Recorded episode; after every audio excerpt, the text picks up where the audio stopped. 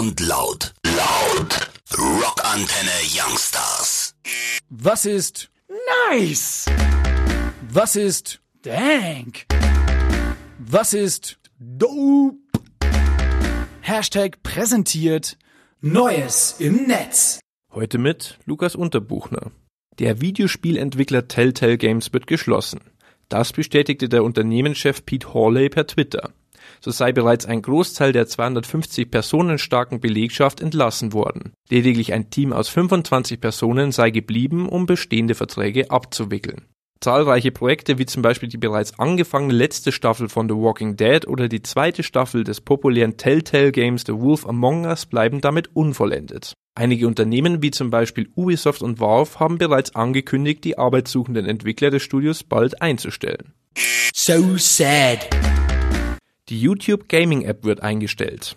Das verkündete die Videoplattform am Dienstag. Damit soll die Trennung zwischen Hauptseite und der Gaming-Sparte aufgehoben werden. Zukünftig sollen die Videos und Livestreams zu Spielen insgesamt gesammelt und auf einer eigenen Themenseite Gaming zu finden sein. YouTube hofft, damit mehr interessierte Nutzer erreichen zu können als über die separate App. Die Unterstützung für die YouTube Gaming App wird im März 2019 eingestellt. Schade! Das Online-Game Fortnite trägt zu zahlreichen Scheidungen bei. Laut einem Blogpost des britischen Online-Scheidungsdienstes Divorce Online sei der Battle Royale-Hit eine der Gründe für etliche Scheidungen in Großbritannien.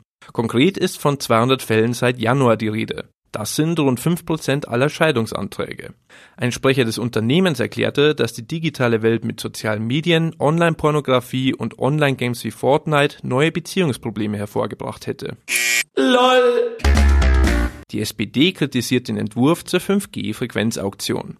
Nach der CDU haben auch die Sozialdemokraten in einer Pressemitteilung Unmut über den Vorschlag der Bundesnetzagentur geäußert. Die Behörde will die Mobilfunknetzbetreiber dazu verpflichten, bis Ende 2022 mindestens 98 Prozent der Haushalte in Deutschland mit mindestens 100 Mbits pro Sekunde zu versorgen. Die SPD fordert eine höhere Übertragungsrate sowie eine Abdeckung entlang der Verkehrswege. Die von der Bundesnetzagentur geforderten 50 Mbits entlang fahrgastreicher Bahnstrecken nannte die SPD rückständig. Der ländliche Raum dürfe bei der Vergabe der Frequenzen nicht vernachlässigt werden.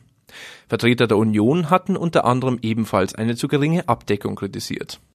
Exactly. Die USA wollen in Zukunft offensiver gegen Cyberattacken vorgehen. Das kündigte der nationale Sicherheitsberater John Bolton Donnerstagnachmittags in Washington an, als er die neue Cyberstrategie der US-Regierung vorstellte. Demnach würde die USA künftig nicht mehr nur defensiv auf Cyberattacken reagieren, sondern auch aggressiver auftreten. Hierfür sollen Befugnisbeschränkungen für Cyberabwehrtrupps gelockert werden. Sicherheitsexperten des Chaos Computer Clubs warnen vor einer solchen digitalen Aufrüstung, da die von den Trupps genutzten Sicherheitslücken auch eine Gefährdung für die Bürger darstellen könnte. So sad. Spotify will künftig per GPS-Standortanfrage Fake-Familienkonten sperren. Dies berichtete die IT-Plattform Deskmodder in der vergangenen Woche. Hierbei müssen Nutzer nach der Anmeldung kurz ihren Standort freigeben. Sollte dieser nicht mit dem Standort des Familienkontos übereinstimmen, droht eine Kontosperrung. Laut Spotify handelt es sich hierbei bisher nur um einen Test zur Verbesserung der Benutzerfreundlichkeit von Premium Family. Bisher konnten über das Sonderpaket bis zu sechs Nutzer den Streamingdienst für 15 Euro monatlich nutzen. Ob diese tatsächlich eine Familie sind, wurde bisher aber nur sporadisch geprüft. Damn.